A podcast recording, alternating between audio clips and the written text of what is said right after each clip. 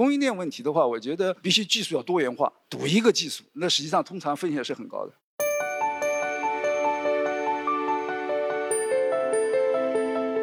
任何一个行业，它一定会经过一个先是很冷静，然后有一个很大的泡沫，最后泡沫 burst 以后，剩下来的其实才是一些能够长期发展的优秀公司。所以我们就希望爱心源智能够作为泡沫过去大浪淘沙能够剩下的公司。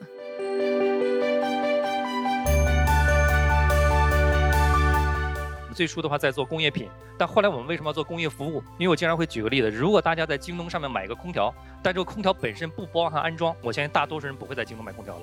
所以所有的业务板块体系里面都是能够彼此联动的，这是最核心的。这套 3D 引擎已经用在很多除家居商之外的一些领域，近一点的有商业空间，任何你可以想象的需要所见即所得的场景，它都可以用到我们的产品，而且我们产品越会越来开放，有更多的接口，可以让更多的场景都可以无缝的使用。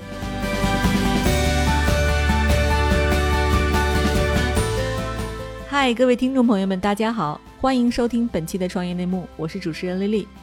这是一档由 GGV 纪元资本发起的访谈节目。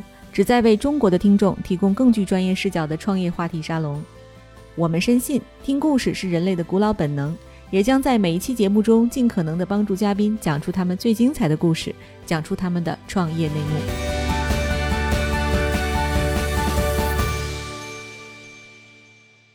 亲爱的听众朋友，大家好，欢迎收听本期的创业内幕，我是主持人 Lily。本期的创业内幕依然是特别版，来自于 GGV 纪元资本年会上的精彩分享，欢迎收听。大家好，我是 GGV 纪元资本的投资副总裁陈于思，在半导体方面已经有大约十五年的这个从业经历了。下面就邀请我们爱心科技的创始人呃裘肖新博士。裘博士是呃美国南加州大学的博士，同时也是紫光产锐的曾经的 CTO。爱心科技在成立不到两年的时间内就已经实现了量产，而且是非常高端的全球领先的产品的量产，打入了世界前二的安防客户的供应链。爱心也是我们 GGV 整个汽车和人工智能生态圈布局的一员。下面有请裘博士上台。大家早晨好，非常高兴有这个机会给大家介绍一下爱心源智这家非常年轻的公司哈。感谢 GGV 资本给我们这个机会。这是我本人哈，裘肖星，原来是清华大学自动化系毕业，毕业之后呢，去美国南加州大学读的 ThD。之后呢，实际上在 AT&T Labs Research 做过几年 research，然后加入了美国博通公司，一直做手机芯片研发。在2018年9月呢，回国加入紫光展锐做 CTO。在2019年5月的时候呢，我和几个同事呢一起创办了这个爱心源智这家公司。好，谢谢大家。好，下面是博流智能，整个重新定义了在全屋智能时代的物联网连接和 AIoT 的芯片的能力。好，下面有请这个宋永华上台，谢谢。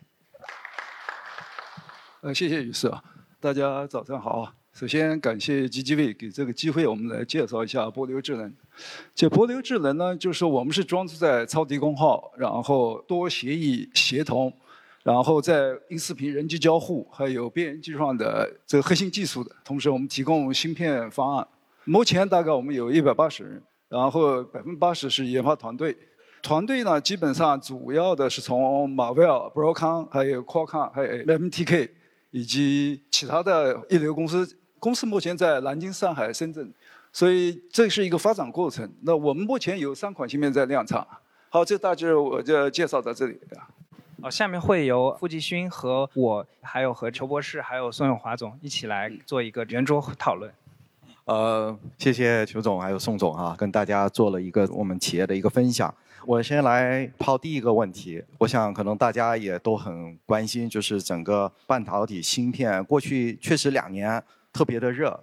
大量的人才回流，包括市场的确实有一个自主可控这样的一个红利。与此同时呢，就是成立的半导体的公司也特别多。据说二零二零年有两万家，然后十年前可能就几百家，所以这个变化还是挺大的。就是大家蜂拥而至，就是这个泡沫你们怎么看？然后这个当中是一个问题。然后同时呢，我再问第二个问题呢，就是挑战，因为核心的这个工艺可能不在中国。与此同时呢，我们又受到这个供应链的这个挤压，这个时候呢，既是有机会，但同时候也有一个蛮大的一个供给上的一个挑战。你们是怎么看这个问题的？就是是不是有泡沫这回事啊？那这个现在我觉得泡沫还是挺明显的哈。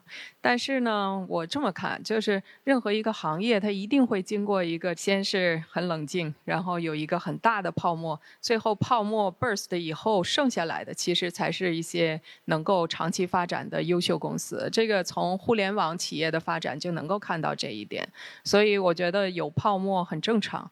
但是就是这个泡沫要 last 多久，这个是一个问题，所以我们就希望爱心源智能够作为最后泡沫过去、大浪淘沙能够剩下的那一间公司。对，我想这个泡沫大家都认可，这个取决于从你从正面看、负面看，从宏观看、从产业的政策来看，我就是说国家来讲的话，培养了很多人，很多公司可能最后从公司层面没有成功，对产业来讲是个贡献。是吧？那么从公司的维度来讲，你实际上永远是个相对竞争。你可能不光是国内的，你要跟国际去竞争。所以说，你要把控的是你自己怎么能够练好练功。所以，当然这个因为泡沫的原因带来了供应链问题，带来人才的的问题。这些就是你怎么能维持稳定团队，就保持高速增长。我觉得这个都还好。供应链问题的话，我觉得就是你必须要布局海外、国内嘛。然后你必须技术要多元化，就不是赌一个技术，那实际上通常风险是很高的。裘总，你怎么看挑战的这个问题？嗯，我觉得有两个挑战哈。第一个挑战呢，就是因为泡沫的关系呢，就同一个赛道里，你会看到有十几家、几十家同职竞争的公司，我觉得这是一个问题哈。那另外一个问题呢，因为这个资本市场也非常火热嘛，所以新兴公司层出不穷。那有了这个公司以后，第一件事要做的呢，实际上就是建团队。那因为要建团队呢，没有好的办法就是挖人。其实这个团队就像刚才宋总讲的，这个团队的稳定性，其实对一个公司的长期发展还是一个非常关键的这么一个因素吧。那对于我觉得一个公司要想长期发展，一个是就是我们自己一定要不要陷入同质化竞争的这么一个境地，一定是要有一些。特点有一些技术上的差异化，同时呢，能够维持团队的稳定性，能够让公司呢能够有一个比较好的、比较 solid 的基础继续向前发展。所以，爱心从成立开始呢，就不希望说把爱心做成一个在红海里打拼的这么一间公司。所以，还是爱心还是希望以技术为本，以技术立身，能够长远发展。对，呃，因为不管是裘博士还是这个宋永华总，其实都已经有了三十年的这个半导体相关的经历。其实这个泡沫在美国，他们可能都已经经历过很多次了。而且不管是供应链还是人才，其实两间公司在这方面也都有非常多的这个经验，团队都是成建制的，而且稳定性非常强哈。那下面先是爱心，我有一个问题啊，因为刚才也说了，爱心成立不到两年，第一款高端的芯片就实现量产，而且马上就有第二款芯片量产。其实大家都知道，芯片研发是个非常的挑挑战的事情啊。我想问一下，爱心是怎么做到这一点的？嗯，第一呢，就是我们目标非常明确，就是我们对自己的认知吧，就是每一个个人也好，每个团队也好，一定要对自己要做的那件事情非常明确，这个是第一。第二呢，就是我们找到了一批就是能够志同道合、愿意一起往前冲的这么一个团队。那既然目标明确，我们团队也是个很 solid 的团队，那我们剩下的就是拼命往前跑了。我们就希望说，我们自己能够在大潮里边能够是游在最前面的人，所以我们整个团队对这个意识非常非常明确。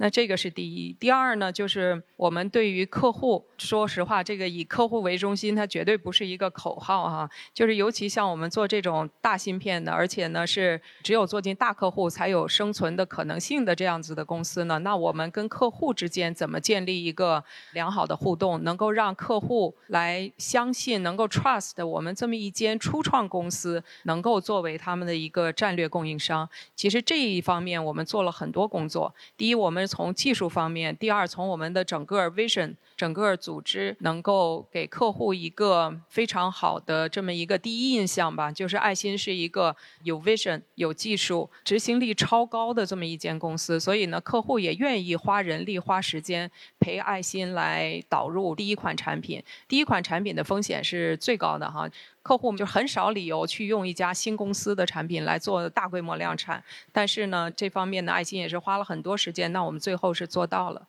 其实总结一下就是“靠谱”两个字啊，就是团队非常的靠谱，然后有拼搏的精神。更重要的是，客户也觉得你非常的靠谱哈。其实爱心的很多下游客户也是我们 GGB 的被投企业，在和我们被投企业的交流当中，也是感受到他们对于这个爱心的认可。也非常感谢这个裘博士的这个回答啊。下面这个问题是给宋永华总，因为我们都知道刚才介绍了博流是做这个物联网全连接芯片，其实在全屋智能的场景其实是实现了一个非常大的一个突破。然后也想问一下啊，宋永华总，您是怎么看博流未来在全屋智能整个市场的一个发展机会呢？所以说，实际上我们做的事情啊，实际上不是创业公司做的事情。实际上，你看我们的技术过去这么多年，我们积累了四大技术。所以这个就实际上有投资人来跟我们谈的时候，都会说：“哎，这个你这个讲的东西跟芯片公司不太一样，因为这个也是过去，因为我做物联网这一块，在美国就做了，零八年就开始做了，跟苹果、跟 Google 都做过。那实际上我们最重要的是看到你的痛点在哪里，你不是作为一个从一个芯片供应商的维度，我作为一个进可替代的维度来想这个事情，而是从一个系统公司的维度来看智能家居将来我作为一个消费者，我需要什么样一个东西。”所以我们公司的初衷就是一个长远的目标。那么为了这个目标，你怎么来积累你的技术、积累你的团队，而且分阶段来实施？你不能说讲个大目标，然后你根本五六年没有结果。所以说我们的策略就是农村包围城市，先从端开始，然后你去与大的品牌生态，你跟阿里、跟小米、跟华为去做，那了解他们的诉求、他们的想法，然后最后我们从芯片的维度，因为这些巨头他们现在价格都是云到端的。他们都有自己的数，最后市场是很割裂的。那么他们没法改变底层的东西。那我作为芯片公司，我们要改变底层的东西。那这个过程就是说，你需要去了解他们的诉求，然后你怎么来从中提炼出，哎，什么是共性的东西？就像 PC 里面，英特尔和 AMD 把 CPU 统一了；手机里面，现在高通把 MTK 把手机统一了。将来车载也会有。那家庭这一块一定会有主导的芯片公司出来。那我们的目标就是从一步步的往这方向走。有了这个目标以后，所以说我们的跟客户谈都不是谈一个芯片，就谈我的 roadmap。我跟供应链、跟投资人、跟客户谈，都是我现有什么东西，我下面有什么，后面有什么。所以这就为客户就很容易来导入你的产品，他知道今天用你的芯片，明天会有另外一款在等着。所以这是一个，我觉得的，无论是供应链，像我们之前产能这么紧的情况下面，供应链还是会支持我们，包括我们的客户，主要还是你把这故事讲清楚，而且他看到你这公司有执行力、有量产，不是讲大故事，而且是你有真的有大的平台来接收你，而且不是一家，有更多家在接收。所以这是我想我们今天，那未来的话，我想我们会。把端做得更完备，我们的布局的不是找一个大量的市场，而是说我们的品类要从电工照明到家电到安防，每个领域都要布局开来，然后你再从边缘端去做，这样的话你才能够，而不是为短期的利益去哪个市场哪个风口比较热，比如 TWS 比较热，大家去做这一块。你去，所以说这就是你公司要有定力，你的目标是什么，然后你怎么来分阶段实现，这是我想我们博流是一贯的，所以我们一直很低调，不去讲太多的东西，因为这个事情是个长期的事情。好，因为时间的关系啊，所以我们这里可能就是跟两位访谈到这里。那稍微总结一下呢，其实大家可能都会看到，就是不管是裘总也好，宋总也好，他们都是非常成功的技术人才。然后回国创业，成就了今天他们这两家非常不错的公司。然后他们所面向的这个市场是一个增量市场，不管是在智能化带来的一个增量市场，智能视觉的解决方案，还有智能家的这个解决方案，这个是一个很大的一个未来。所以他们在创造一个新的可能，而且很重要一点就是两位刚才也提到，其实半导体这个行业它是需要时间的，是一步一个脚印，然后去取得客户、合作伙伴、上下游的一种信任，从而去创造一个新的奇迹，好吧？谢谢两位。谢谢。嗨，各位小伙伴，告诉你一件很重要的事情：创业内幕的听众群已经开通了。在这里，你可以和我们直接沟通，也可以第一时间了解到 GGV 纪元资本线下活动的动态，近距离聆听投资人的独特见解，并且结交其他互联网圈子的小伙伴呢。入群，你只需要添加微信公众号 CYNMXZS，我再重复一遍，CYNMXZS，也就是创业内幕小助手的拼音首字母，并在好友请求中标注“创业内幕”。接下来，小助手会帮助你完成入群操作。我们期待你的加入。大家好，我是 GGV 投资团队的 Victor，我现在主要负责整个企业服务方向的投资。之前是在美团的战略投资部，其实也是主要看 SaaS 和产业互联网平台的方向。然后，其实企业服务领域呢，一直是我们非常重点投入的一个方向了。我们在中国和美国是一个团队。我们在二十年前在美国就开始投企业服务，我们在中国也是最早关注和深入布局这个领域的基金之一。所以，我们看过去二十年其实是美国企业服务发展的黄金期。从上市公司的市值来看，以五十八家纳斯达克上市公司组成的企业服务公司的 Emerging Cloud 指数，在过去的八年中上升了百分之一千两百，但纳斯达克指数其实上升了只有百分之三百。然后每年公布的 Cloud 一百的公司当中，其实这些公司我们看，无论从估值倍数还是从收入，都是在不断的加速增长。其实从美国的经验看，在企业服务领域，美国已经是资本非常热衷的一个赛道之一了。最后一个部分是产业互联网，这个部分是由我们的合伙人 Eric 负责，他投资的京东工业品现在已经是在这个赛道。最大的工业品在线采购平台。然后今天我们也非常荣幸邀请到它的业务总经理丁总上台为我们大家做一个非常精彩的分享。好的，下面我们就有请京东工业品的业务总经理丁总上台给大家做分享。好，各位来宾，上午好啊！非常荣幸能够接受 GGV 的邀请，然后给大家分享一下京东工业的这个基本情况。首先看一下新的一个京东集团的一个核心定位，就是以供应链为基础的技术与服务企业。就是京东集团无论从事哪一个行业，深入进去的话，就是这个核心定位。目标是什么？目标是做一个数字化的供应链的一个体系。那么我们希望是能够优化整个社会的从生产、流通到交易里面各个环节，然后帮助整个社会的成本能够逐渐的降低，然后效率能够逐渐提升起来。这是京东所有业务的最核心的一个底层定位。这个是目前我们整个京东工业品目前有的几个采购系统。那么针对不同的客户类型，我们搭建了不同采购系统。我们去年是打造是百万的一个计划，叫一百个产业带上行一万个核心的供应商，目前已经完成了八千三百多家的一个上行。然后还有在京东首站一级类目，我们在二零一八年的十月八号上行了我们的 m 二点京东的 .com。现在整个京东主站的话，能看到工业品的这个一级类目。同时我们在二零一八年也投资了一家公司，去年收购了一家公司，专门做 SRM 的。因为 SRM 的话可以做这个系统布局之后，我们我就有了端设备一直到云端的纵向的打通能力，而不简简单单是横向的连接了。然后同时还有个工业互联网的一个板块的布局。这个是供应链网络。那么供应链网络的话，我们现在除了有京东的自营的供应链体系之后，我们其实还有我们的云仓体系。同时，针对于我们的工业品的环境，我们又打造了一个前置仓、起备仓，还有一个智能终端的一个配送体系。目前是两张大网和三个末端的网络配送网络来覆盖我们整个工业品的客户。那么这个就是整个京东工业这边的一个业务的全景图。目前我们基本上实现了全流程、全场景和全链路一体化的一个解决方案，能够提供给客户。因为时间的关系，简单分享给大家，谢谢。嗯。好的，谢谢丁总非常精彩的分享。然后请您留步，然后也邀请 Eric 重新上场。好，谢谢丁总啊，这个非常精彩。其实今天我们投资的时候是叫京东工业品，今天这个公司已经改名为京东工业了。所以您刚才做了非常详细的介绍。但这里我想先问一个可能比较宏观的问题啊，就是我们当时投的时候才一百个人不到，那今天可能我们这个人在以几何发展的形式在发展，同时我们又是一个有正向净利润的公司，而且现金流还是正向的，所以是怎么能做到这三点呢？啊，其实，在我们 VC 里面投资人来看，这是个不可能的三角形。对，因为我们是在京东体系内的一个创业的公司，最初是个创业部门，但是我们一直按照创业公司去打造的。其实当时我们就一直在看京东体系里面有多少的能力能够为我们复用的。举个例子，当时我们其实在京东集团、京东零售企业业务事业部下面孵化的一个三级部门。那么之前我们就会看企业业务有哪些能够复用。您刚才说现金流的问题，其实企业业务有大约很多的国企央企都在跟企业业务在合作，但采购的都是电脑办公这些产品，但没有采购工业品。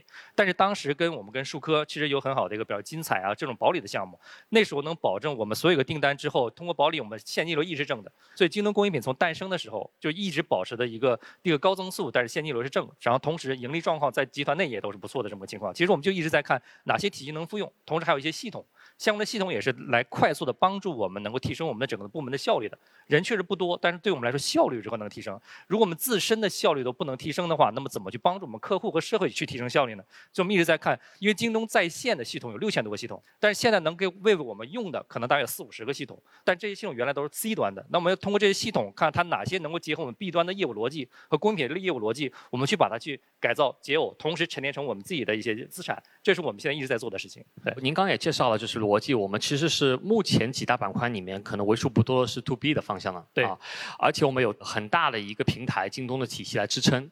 那另外的话，从京东工业品到京东工业，其实我看到现在我们是覆盖了像祈福，包括有一系列的这个，就是我们也看到了，就是我们有四个自己不同的名字。对。那我想知道，就是未来的话，京东对京东工业这个板块，它的这个构想是什么样的？或者说，它会是不是会把整个 To B 整个赛道都包含在这个公司里面呢？呃，是这样，因为我们因为京东是一家比较务实的公司啊，呃，其实我们在做任何的业务布局的时候，都会看业务之间是否有强协同关系。首先，我们看我们最初的话在做工业品，但后来我们为什么要做工业服务？因为我经常会举个例子，如果大家在京东上面买一个空调，但这个空调本身不包含安装，我相信大多数人不会在京东买空调了。但工业品里面一多半的以上的品类都是这样的，比如润滑油、轴承或者刀具，它有选型，包括售后的一些很强的一些售后的一些服务的要求，包括售前、售中和售后的。那么，所以我们后来的话，因为品的关系，我们在布局整个服务体系。那么服务体系又能为我们整个业务去横向的一个促进。然后同时的话，我们会看到，在很多跟客户沟通通的时候，他们首先说你要线上化，你首先有个采购系统，没有采购系统怎么办？所以那个时候我们就有了电解质，帮助这些集团客户去搭建他的一个电商化的采购系统，或者是一个电子化的采购系统。那么采购系统有些企业它有了两年、三年之后，它也会发现一个问题：我这里面商品很多，我如何去做商品的优化？那么这个时候我们就会将我们的一些 AI 的一些功能去变成产品化，然后就付诸给他。那么这个就打造我们另外一个业务板块，就刚才提到的，就是电解质这个业务板块。然后同时的话还会有工业互联网板块，因为现在我们工业互联网板块也是在重点去做相应的业务布局。因为这样彼此之间其实都是在业务协同。因为有了采购板块，再结合工业互联网板块的话，其实我们从端到云，其实是整个企业里面它针对于工业品的，我们基本上都能够去去做一些切入点。但是核心的其实可以看到，我们守的是整个工业交易和采购这个赛道，然后再去做向上延伸的。所以所有的业务板块体系里面都是能够彼此联动的，这是最核心的。呃，概括来说的话，是还是偏重于 supply chain management。对对，OK，好，谢谢。好的，谢谢 Eric 的提问。就刚才讨论的非常深刻，然后其实我想问一些更落地的一些问题。我相信在座的 LP 可能也比较好奇，因为刚才丁总在介绍的过程当中，发现我们整个京东工业品其实是利用了很多大数据、AI 等等这些比较前沿的技术和先进的概念，对吧？那其实我们在投您之前也看了很多的 B to B 公司，比如说。像快销的、像餐饮的、像等等，但很多我们发现这些公司更多是在搬箱子或者承担着比较基础的仓配物流这个 function，对吧？那所以我在想，像您刚才说的这些前沿的技术是怎么运用到我们这个领域里面？您能帮我们举一到两个比较具体的案例，怎么提升这个行业的信息化跟效率的提升吗？OK，呃，可以举一个案例吧。其实您刚才提到了很多做 To B 的，它是从比方仓储、配送，其实属于供应链的后端。但其实我们一直在思考一个问题：如何说全链条？其实我们从供应商的引入到供应商的上品，一直到整个的售后，全链条我们如何能实现数字化或者智能化的过程？举个例子，比方说我们现在内部有个叫 K2 的系统，我们叫履约决策系统。为什么要有这个系统？因为我们现在看到，假设我们如果没有这个系统，我们原来订单是怎么流转的？一个订单来了之后，可能我们原来是一个采销人员指定这个客户这个订单由这个供应商的这个 SQU 这个库，然后去发给这个客户，是人为决策，那效率是非常非常低的。因为可能一个客户我们一年的话有几十万的订单，如果这样的话效率不可能提升。所以我们现在看，我们会跟我们叫内部有叫步道的系统，去跟所有的供应商上游去进行相应的库存对接。对接之后的话，我们一个订单过来之后，我们通过 K two 去决策，这个订单里面的 SKU 是用供应商的哪个仓库去履约。但这 K two 解决三个优的问题：第一个，客户体验最优；第二个，成本最优；第三个，效率最优。虽然很简单三个优，但里面有上百个决策因子来决定我这个订单是由是怎么去履约的。所以最终一个客户订单来了之后，是怎么哪个工商履约？说实话我都不知道，是系统去做决策的。呃，这个其实我们在2019年就一直在做这个系统的迭代和优化。目前我们基本上实现了大量的订单都是通过 K two 去做决策的，这样才能决定我们整个的供应链的履约效率大幅提升。这个是可能是简单举个例子啊，嗯。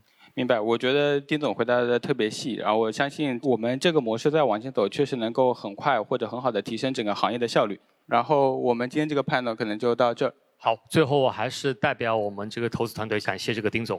这个京东工业也确实是我们可能有史以来 GGV 投资单个金额最大的一个项目之一啊，我们超过了一亿美金，也非常热烈期盼未来公司可以发展的更好，实现更多的这个回报倍数。也谢谢丁总的时间，再次好，感谢谢，谢谢，嗯，谢谢，谢谢您的时间，丁总。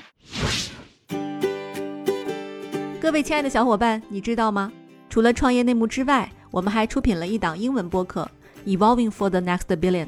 由 GGV 纪元资本的管理合伙人童世豪和市场经理 Rita 杨主持。如果你对东南亚、印度、美国等海外市场感兴趣，欢迎收听来自当地头部创业公司 GVC 的声音。收听及订阅，您可以在我们节目顶端找到 GGV 的小馆，点击进入就能看到我们出品的这档节目了。欢迎喜欢收听英文播客的小伙伴点击订阅哟。好的，那我们就下面再邀请另外一家我们投的很明星的企业，酷家乐是我们在二零一四年就投资的公司，我们跟公司已经陪伴相走七年的时间。它在中国整个数字化 SaaS 领域其实也是非常头部的一家公司。下面有请酷家乐 CEO 陈总上台。那个陈总非常感谢啊，就是。其实我们从二零一四年去投资酷家乐啊，我觉得自豪点说，我觉得我们还是挺有眼力见的。那想问一下，就是这七年的时间呢，我知道公司的发展也不是一帆风顺的，对吧？特别是七年前的 SaaS 市场和今天是不能相比的。所以我想问一下，就过程中的话，就我们的合作，包括我们对很多未来的探讨，有什么可以分享的吗？呃，首先，我认为 GGV 看到呃，特别季勋的团队，我们看到了我们，我们自己也没有看到很多东西啊。你想在那时候，呃，其他投资人都说，哎呀，你们这个几个年轻人做一个好像全世界没有人做过的东西啊，十秒渲染从没见过，对吧？这个啊，我们投的通常是模式比较确定的，那所以大部分投资人其实是鄙视我们。当然，感谢 GGV 能够认可。其实这些年我们也看到整个中国的 SaaS 有一个。